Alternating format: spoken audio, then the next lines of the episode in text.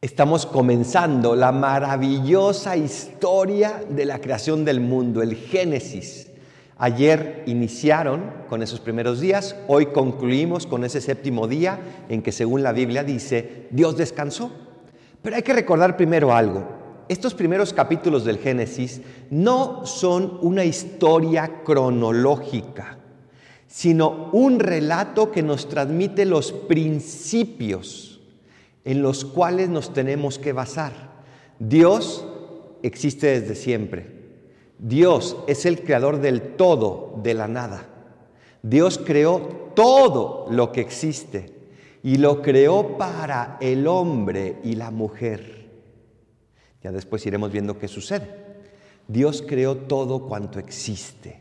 Qué regalo tenemos. Pero fíjense, hay un detalle en esta historia que a mí me encanta.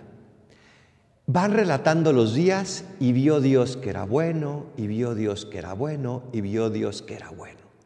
Y hasta que llega a crear al hombre y a la mujer, termina diciendo, vio Dios todo lo que había hecho y era muy bueno. El hombre y la mujer han sido creados para ser no buenos, santos y Dios les ha regalado la creación entera para lograrlo.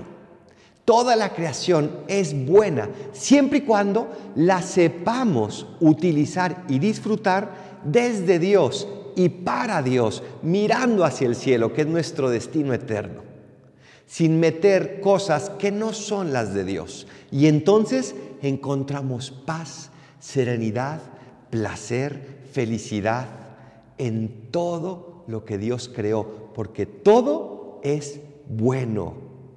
Y cuando el hombre lo utiliza de manera adecuada, es muy bueno.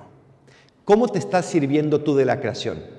¿La aprovechas como si fuera simplemente algo que, de la cual tengo derecho? ¿Abusas de ella? ¿O la aprovechas de acuerdo al plan de Dios que nos llamó a cuidarla, pero cuidándola, a aprovecharla, porque es un regalo que Él nos dio? Gracias Señor por todo lo que has creado, por toda la belleza que nos regalas, por todos los placeres que podemos disfrutar, porque lo viste y dijiste, es bueno. Ayúdame a yo ser muy bueno, a ser santo. Así sea.